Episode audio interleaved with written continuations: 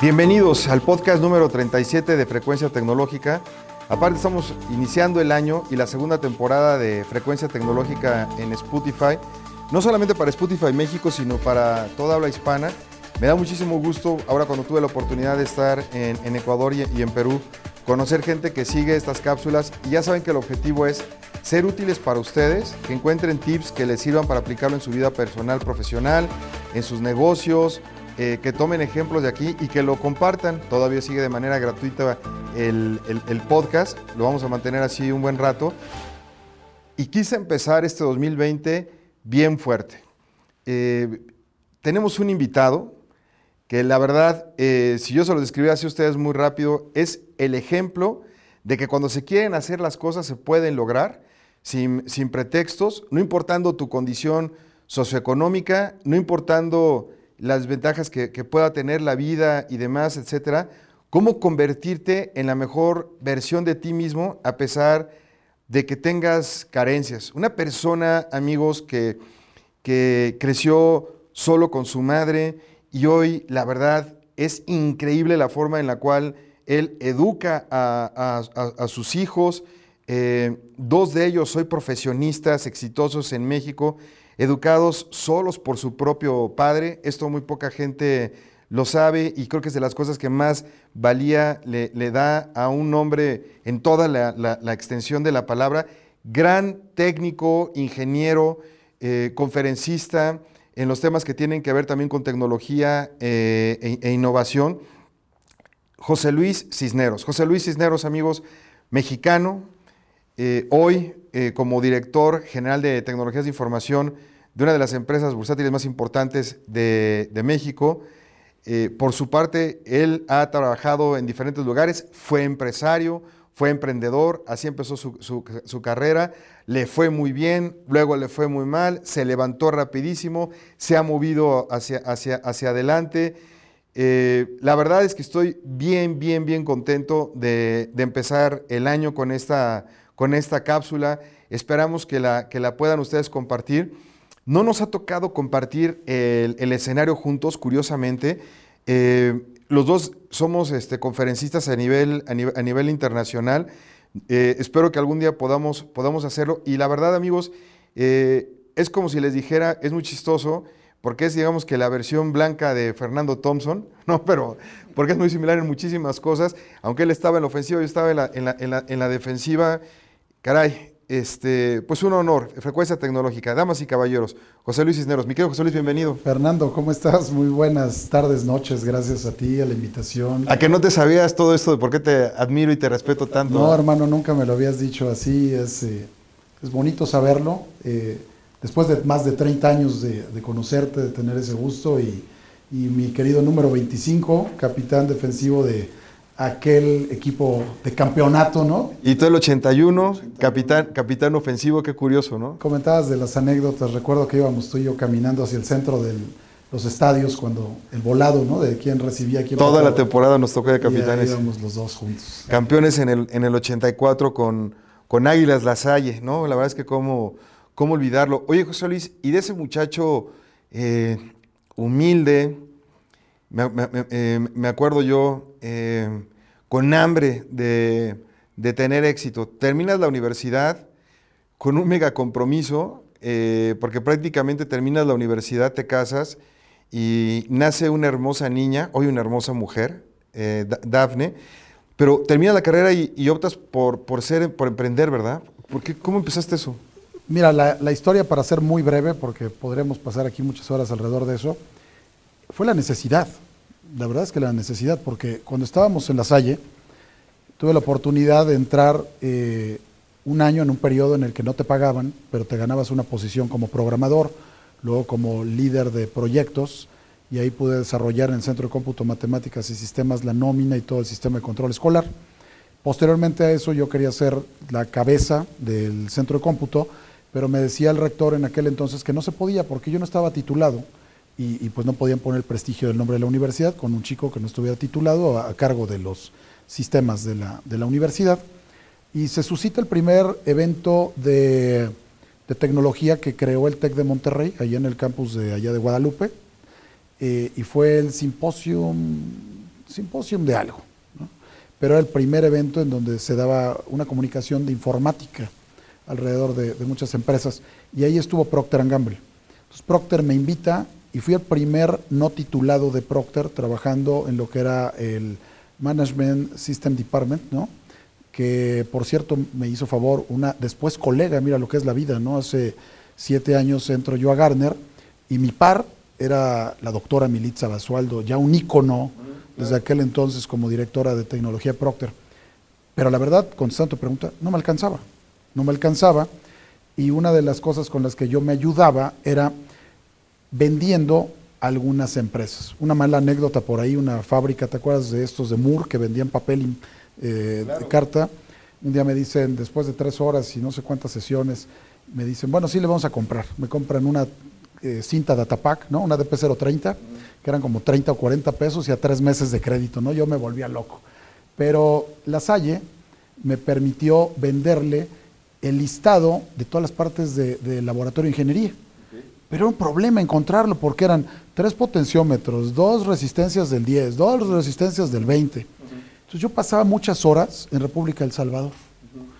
Y entonces, una vez, un amigo también de la Salle, eh, Mauricio Ramírez, hotelero de Acapulco, me dice, oye, tengo un amigo eh, en el hotel, eh, ay, ¿cómo que está en Tlalpan? Villa España creo que es. No, Villa España, la, no me acuerdo, Real del Sur.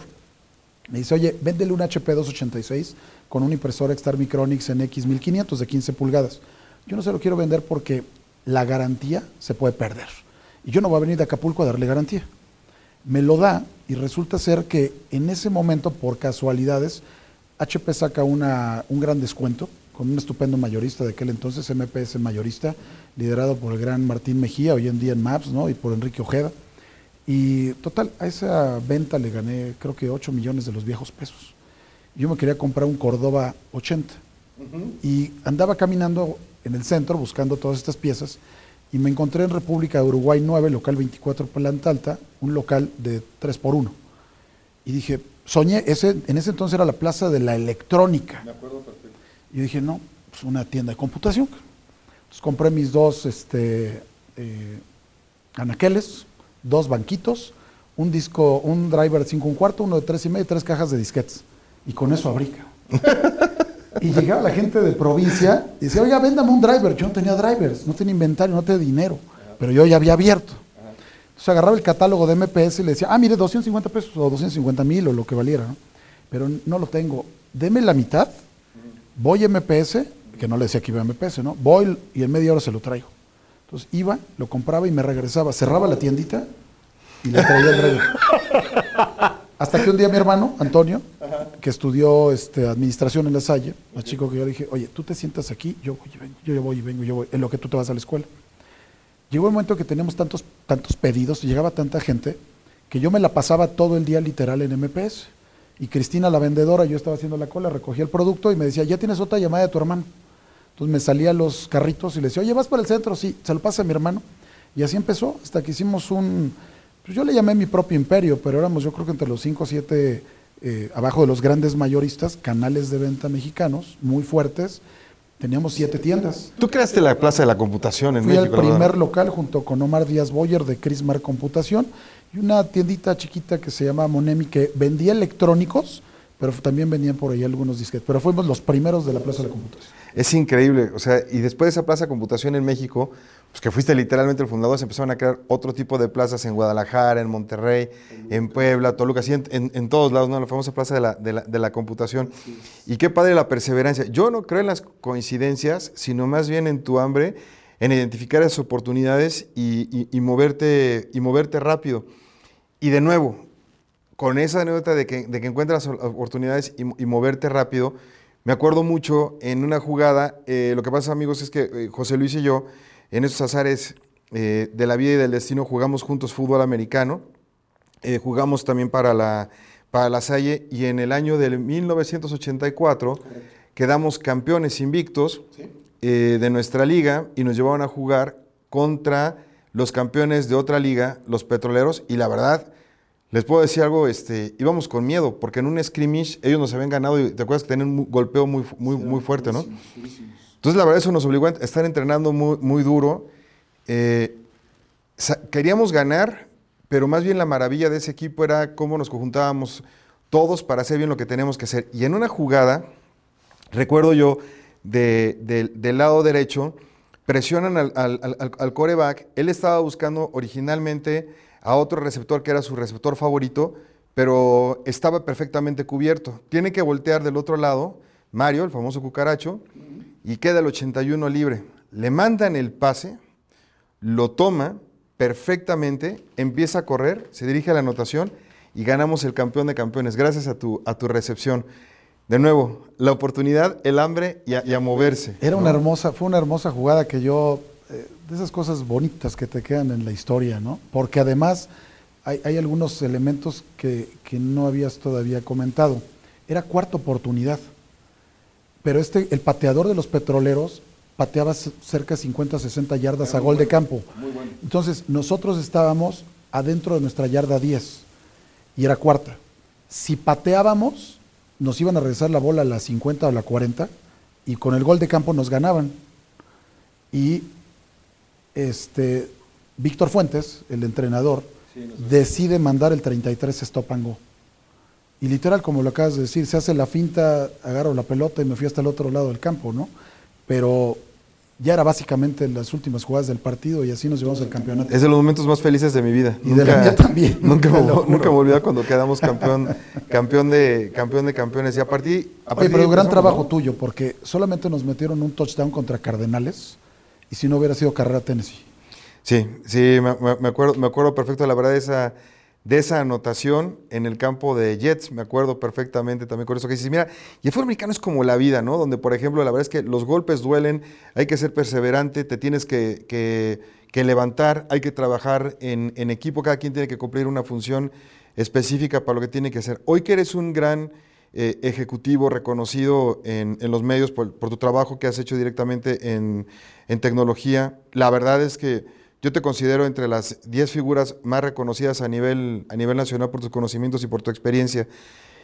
¿Tú qué le aconsejas, por ejemplo, a un muchacho que nos está escuchando ahorita y que pues, apenas está estudiando su carrera, eh, quiere empezar como, como, un, como un ejecutivo y obviamente pues, ellos ven una posición, por ejemplo, como, ahora como la que tú tienes, ¿no? Como Chief Information Officer y demás, etcétera. ¿Qué le aconsejarías a, ese muchacho que está empezando su, carrera, que está empezando a, trabajar para que llegue a esos puntos? ¿Cómo le hizo José Luis Cisneros para llegar? Mira, siempre tienes que tener metas y tener mucha ambición para llegar a ellas. No te vas a medir en los éxitos que tengas, sino en las veces que te caes y te sabes levantar y alcanzar nuevamente los objetivos que quieres. ¿no? Y eso lo digo porque cuando dices de esta bonita empresa de la Plaza de la Computación, cuando vino lo de aquella época Salinas Cedillo Fobaproa, yo me quedé sin un peso para comer. Literal. En ese momento me hice plomero, hice estaciones hidrosanitarias y acabé siendo, teniendo asignadas 80 tiendas para Walmart, ¿no?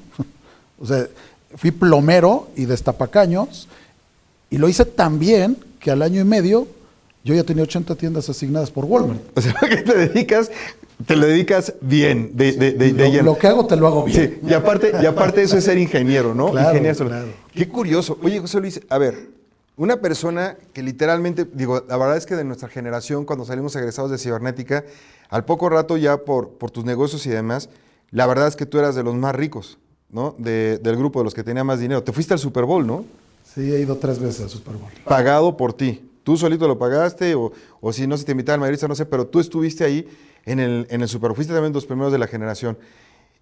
Eh, te compras tu auto, te casas, empiezas con los viajes y de repente ¡suas! viene esta crisis y quizás por el que, el, que más arriesgaba, ¿no? el que más visteces tenía en el horno y demás, pácate, se, le, se le queman. ¿Cómo sales de ese trago tan, tan, tan, tan amargo? Y aparte ya tenías a Dafne, eh, ¿no? ¿Ya, también, ¿Ya también estaba Omar? Ya también. Ya también estaba, ya tenías este, ya tenías dos niños y amigos, para, lo que para los que no sepan, en aquel entonces también, y me voy a permitir compartirlo con ustedes, este, José Luis atraviesa por una de las etapas más duras de su vida, se divorcia, pero él decide criar a sus propios hijos. Yo no sé cuántos hombres conozcan ustedes, eh, que aparte que trabajen como ejecutivos y demás, que críen a sus propios hijos. Eh, yo conozco a, los dos, a, a Dafne y a, y a Omar. Eh, soy, muy, muy cercano sobre todo a, Omar, y son dos jóvenes productivos, sanos, alegres, súper equilibrados, productivos. O sea, ¿cómo le haces para pararte un trancazo así? ¿Cómo le haces? O sea, ¿de dónde sacas para educar a tú a dos niños y aparte trabajar? Tú prácticamente nada más creciste solo con tu, con, tu mamá. Eh, te sigues eh, levantando después de ese trancazo que te pegan en el, en el negocio. ¿De dónde saca tanta fuerza un, hombre para, para, en esos momentos agarrar y, y, salir para adelante? ¿Cómo le haces, José Luis? Mira, la verdad es que, eh, primero que nada, yo creo que la humildad. Tienes que saber y entender en dónde estás, nunca creer que eres el dueño del mundo. Y así como de repente te hiciste de algo y dices tú y lo dices bien, nos iba muy bien en el negocio, ¿no? Vendíamos lo que queríamos, tuvimos nuestra propia marca y todo. Y luego pierdes, pues, entender que no tenías nada ni para comer. Esa es la realidad. Ahora, respondiendo a tu pregunta, yo les, ya ahora, ya pensándolo de viejo, te diría, nunca te arrodilles, nunca dejes de, pensar que va a venir mejor cosas, nunca dejes de prepararte, nunca dejes de empujar, ¿no? nunca pierdas tu propia fe. E, ese, ese motor no lo puedes perder. Pero yo le agradezco mucho la vida y, y, se han burlado de mí y yo me burlo de lo mismo, pero hago mucho este juego de Iztapalapa para el mundo. ¿no? Yo me crié en el barrio. Y en el barrio es la ley de la selva, te, golpeas, te golpean, te defiendes y sales a capa y espada, ¿no? Entonces, cuando hoy en día me dicen, ah, tú pregúntale a Omar o Daphne, me dicen, oye, tengo eh, gripe, tengo diarrea, ah, pues qué bueno, agarra un Kleenex y tú vas a la escuela, ¿no? Hoy las generaciones estornudan una vez y no quieren ir un mes a clases, ¿no? Entonces, simple y sencillamente era, eh, ese barrio me dio fortaleza mental, creo. ¿no? Entonces no importaban las, adversidades, no importaban los problemas, había masa mental para decir, pues sí, adelante de nuevo, ¿no? Y a salir. Y, creo que eso es parte de todo. Lo demás pues son bendiciones de, tu Dios, de mi Dios o de en quien creamos que, nos dio la oportunidad de tener pues, habilidades académicas quizás, ¿no?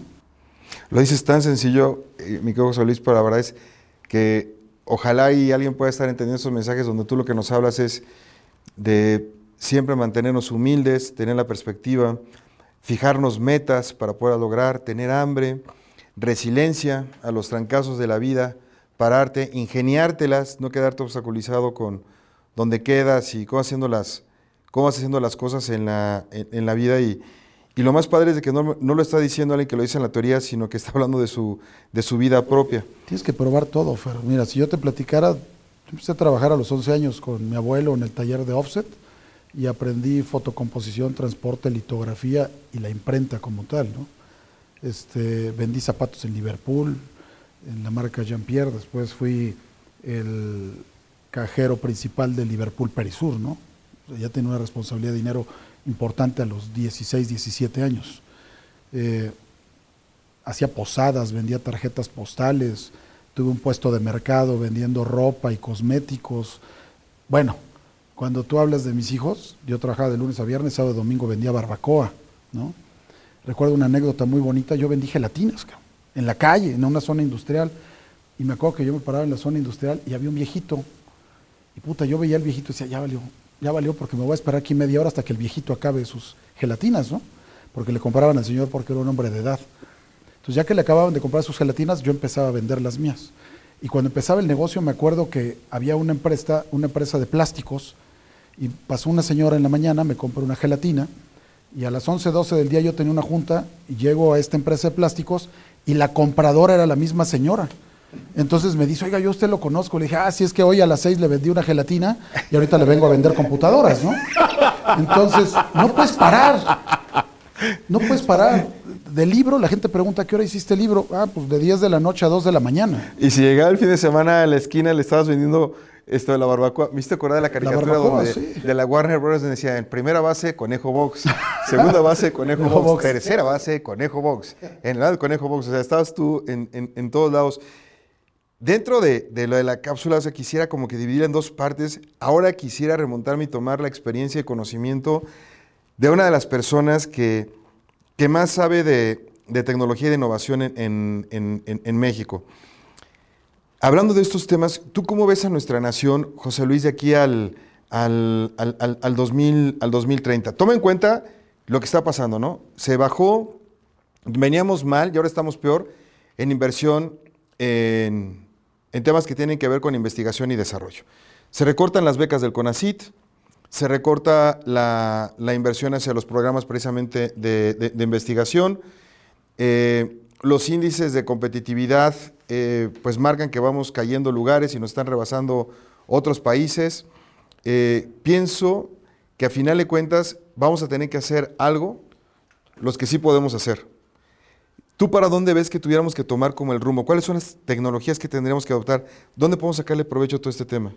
Mira, es una ceguera impresionante de parte del gobierno, no sé si así lo piensan ya eh, metódicamente, porque hay tantas cosas que se puede hacer, tanto talento que tenemos, ¿por qué no hacer una ciudad digital, ¿no? O un área en donde lleves a un conglomerado de jóvenes altos talentos a crear digitalización.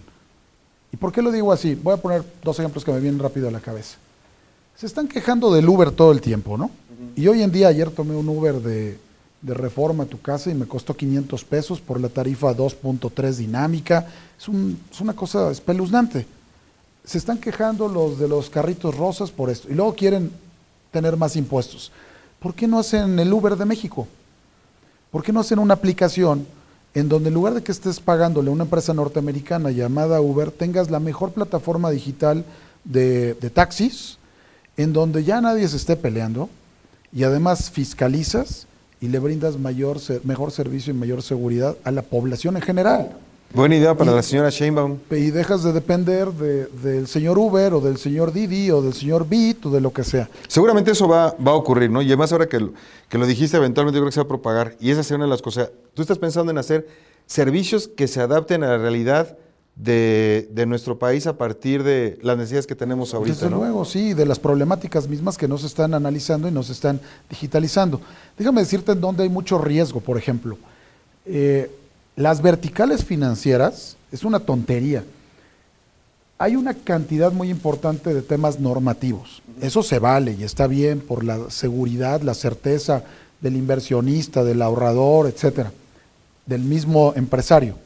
Pero ¿qué pasa? Le están poniendo tanto sesgo, tantos candados, y del otro lado vienen todas las fintech. Y las fintech literal están haciendo lo que les da la gana y se brincan todas. Pero el problema no es ese, el problema es que las que están normadas son las empresas que tienen mucha tradición y abolengo en el país. Y como no pueden salir tan rápido a la digitalización, pues las van a acabar matando. En enero, febrero viene un banco europeo, un banco totalmente digital. Bancomer ya es totalmente digital. Ahora, ¿quiénes venden los fondos más importantes de todo el planeta? Amazon, ¿no? Uh -huh. Y Alibaba. Uh -huh. Y entonces, ¿Qué se está haciendo para que las organizaciones y las empresas mexicanas puedan salir más rápido? En lugar de estar analizando cómo vienen las tendencias globales, cómo van a incursionar en nuestro país, no, están más preocupados en normarla. No digo que no las normen, pero hay un comparativo de, de sí o no y qué están haciendo contra los extranjeros. Y no por cerrarles la puerta, sino porque, ¿por qué no desarrollamos tecnologías propias? En este momento que se pueden digitalizar tantas cosas, hay cualquier cantidad de talento. Fíjate que yo pienso de manera muy similar a la, a la tuya, pensando en las tendencias, ¿no? Internet de las cosas, ciberseguridad, cadena de bloques, Big Data, 5G, realidad virtual, realidad aumentada, eh, todas las soluciones que vienen ahora en, en, en, en la nube, ¿no? Con todo esto de Internet de las cosas y demás, etcétera. O sea, que, aprovecháramos, que aprovecháramos una. Mencionabas tú ahorita, es que se construyera una ciudad digital. A mí el mejor ejemplo que se me ocurre y es precisamente donde tú ahora estás trabajando, Guadalajara, Zapopan, ¿no? Creo que es el ecosistema más decente o lo más similar que tendremos a nuestro propio Silicon Valley. Eh, compañías muy grandes de tecnología ya asentadas, buenas universidades también. Eh, el gobierno no estorba, por lo menos si no ayuda, no, no, no estorba. Ya veo muchos hindús por ahí, muchos chinos. Creo que los cuates lo están haciendo bien, ¿no? ¿Tú, ¿Tú qué ves ahí que te pasas más tiempo en Guadalajara? Mira, yo creo que el Silicon Valley en esa zona ha sido una mentira. O sea, realmente le llaman así porque hubo mucha eh, inercia, ¿no? Desde la plaza de la computación que mencionábamos, ya había muchos importadores de tecnología ahí. Sí. Ahora pues está HP, pero tú ya vas a las oficinas de HP y están ahí medio enormes, pero no tan con tanta eficiencia. Sí, ya, perdieron, el, era el centro de impresión de, de facturación a nivel mundial y demás, etcétera. Ya no es, porque hoy todas las facturas son digitales. IBM pues tampoco está, ¿no? Bueno, Sí. más bien IBM está, pero tampoco es como que digas, están desarrollando algo para el país. Entonces, Correcto. a lo mejor son muy buenas empresas, a lo mejor son muy buenas consultoras, pero no es el centro de desarrollo. Tú y yo hemos estado en Google, ¿no? Tú y yo hemos estado en toda esta parte del Silicon Valley y te das cuenta cómo los chicos que están trabajando ahí tienen hasta inversión garantizada 30-40% de su tiempo para generar nuevos pro- nuevos proyectos. Así es. Acá no se está haciendo, ¿por qué no? Y es tan absurdo.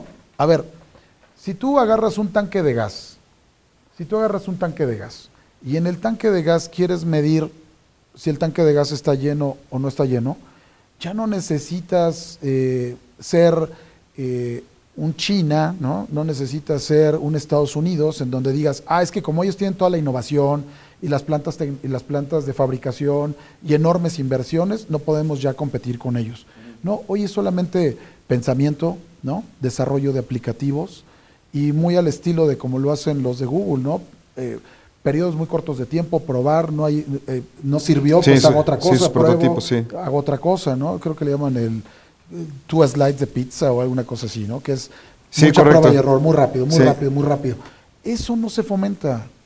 Fíjate, hay, hay países que han tomado la delantera y, por ejemplo, China tiene su roadmap bien claro de que al 2045, cómo van a quedar ellos líderes de 6G, fíjate lo que están hablando ya, cuates 6G, e inteligencia artificial, con todo lo que están haciendo. Los norteamericanos también quieren hacerlo y están bien encaminados ahí a, a toda esta parte. La guerra está dando, están dando ellos con, con- con- con todo, ¿no? Por otro lado, por ejemplo, países como Corea eh, del Sur, como Alemania, como Francia, empiezan a trabajar en temas que tienen que ver, por ejemplo, con sensores, el Internet de las cosas y demás, ¿no? Y otros, por ejemplo, que están con el tema de Big Data. Como que, como que todo el mundo está agarrando sus estrategias, está tomando sus estrategias y nosotros nos estamos quedando cortos, ¿no? ¿Qué, qué- qué de- qué deberíamos hacer? ¿Tú, cuál, cuál- cuál agarramos de todas estas tendencias, José Luis? Yo creo, o sea, yo si estuviera en el gobierno, si estuviera en alguna de estas eh, posiciones de poder y de toma de decisiones, crearía realmente una institución que pudiera, ya sea a través de medios financieros o de un reclutamiento real, alguna o algunas estrategias a desarrollar como país y que busquemos ser expertos o especialistas en eso. Lo que sea, lo que sea, ¿no? Robótica, lo dijiste ahorita muy bien, inteligencia artificial, lo que te decía hace rato, algunos artículos en donde te puedas especializar a nivel manufactura, ¿no? Pero creo que falta eso. Los ejercicios vienen de manera independiente. Tú conoces amigos de Guadalajara, Fernando, que ha hecho sensores hasta para colchones, ¿no? Pero lo está haciendo de forma aislado. Es un profesor con sus propios medios que busca a sus propios eh, estudiantes para desarrollar algo. No hay más. Y si hay, no se ve, no se permea, no se impulsa o no tiene eh, un indicador claro en donde digan para finales de 2020 vamos a ser líderes en esto. O vamos a sacar una aplicación o vamos a sacar algo que realmente le ayude al país. Y eso me parece absurdo. El mundo es totalmente tecnológico, digital. En nuestros tiempos eh, decían que, que el CIO siempre era como un gasto, ¿no? Y le respondías muchas veces al CFO. Y ahora, díganme qué cosa no se maneja a través de la tecnología. Todo por completo, hasta el Vaticano, ¿no? Tiene su propia página y el Papa tiene su cuenta de tweet y, y hace sus tweets por la mañana, o sea, Las todo el mundo está bendiciones te utilizando. van a llegar ya por internet. ¿no? Y la- y las confesiones también. Oye, José, llegando al, al- al cierre de, de nuestro, nuestro podcast y, y la verdad es que te estoy bien agradecido porque, porque estés, estés directamente aquí. Si pudieras darnos tips para que las personas puedan lograr sus objetivos a pesar de la, de la adversidad. Hoy, el estilo de vida que afortunadamente tú gozas, tus hijos, tu señora, eh, tu madre, el, el cómo muchos de tus, de tus amigos te hemos visto crecer y desarrollarte y estar bien y demás, etcétera. Entonces, te está escuchando ¿no? una clase ahorita de jóvenes o quizás también hasta adultos que estén ávidos de poder encontrar esa, esa clave y demás. De tu experiencia propia, ¿cuáles son, ¿cuáles son estas claves? Mira, hablabas mucho de los jóvenes, yo creo que los millennials hoy buscan un reconocimiento muy rápido, ¿no? Es decir, en corto plazo, y como que se agotan y entonces están cambiando. En ese sentido, tratando de sumar a su pensamiento, pero tratando de sumar a mi pensamiento es, yo daría un consejo, pónganse una meta por año. Y tú lo sabes ahora que somos gente madura, vas poniendo un ladrillo, vas poniendo un ladrillo por año, por año, por año. Y cuando llegas a la madurez, volteas y puta, hiciste una pared. ¿no? Entonces, ya que tienen esa ambición, pónganse metas cortas, cortas, cortas, pero alcanzables y que lleguen. E, esa sería mi, principal recomendación. Entonces, eh, identificar en dónde están aquellas cosas que van a ser sobresalientes, en este caso ciberseguridad, inteligencia artificial, y decir, bueno, voy a hacer un diplomado, o voy a hacer una maestría, o voy a hacer un estudio, o una investigación, y que lo cumplan en un periodo muy corto de tiempo, que se vuelvan especialistas del tema y que construyan sobre eso para que te puedan generar una carrera exitosa. Yo sí creo que en corto tiempo, entre más especializado seas en algo, pues vas a poder ser más socorrido en que te estén buscando. ¿Por qué? Porque hablamos de millones de estudiantes, o sea, mucho más de cuando tú y yo estudiábamos. Entonces, pues ¿a quién va a buscar? A los mejores. Aún así hay mucha carencia de talento. Si vamos a la parte de ciberseguridad, la cantidad de gente que va a faltar para el 2022, 23 y 24 es un área de oportunidad. Entonces, por un lado, ambición, pero con humildad. Por otro lado, metas claras, concretas, a cortos periodos, que se puedan lograr. Por otro lado, la capacitación, la, actualidad, la actualización continua, el estudio es fundamental. La otra, la identificación de dónde están los mejores nichos de oportunidad y buscar a lo mejor encaminarse sobre esos lugares, ¿no? Y si lo ves ya como un ejecutivo, de decirles, no todo es técnico, hay que estudiar estrategia, hay que estudiar finanzas, hay que entender a los dueños, hay que ser más empáticos, tener una orientación más de negocio, y, solo así, así van a ser vistos de mejor manera para los C-Labels, ¿no? Palabras de sabiduría, palabras de sabiduría, mi querido José Luis. Hoy una pregunta difícil, la última pregunta. ¿Dónde va a estar José Luis Cisneros dentro de cinco años? ¿Dónde va a estar haciendo qué dentro de cinco años? Mira, me gusta mucho la empresa en donde estoy colaborando.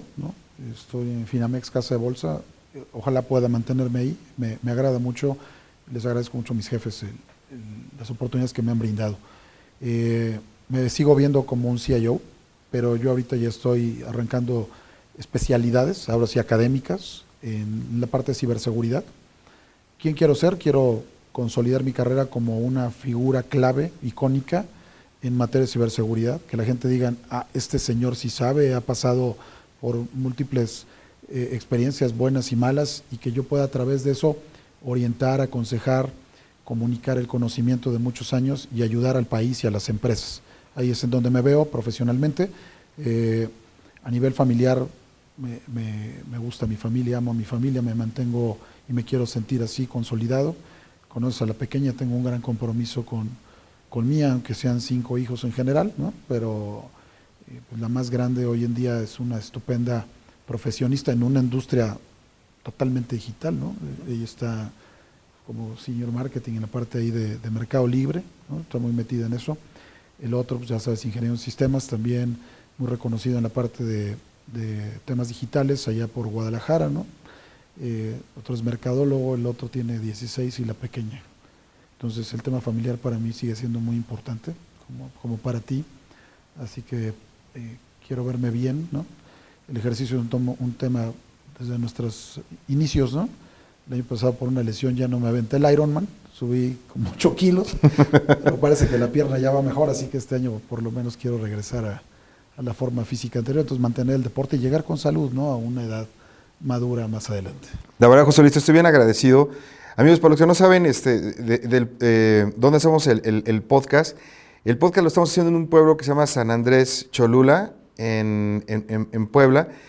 Y José Luis, aunque su trabajo está en Guadalajara, Jalisco, que es otro estado de la República Mexicana, él hoy vino desde, desde Ciudad de, México. Estamos hablando de, un trayecto de, tres, de tres horas.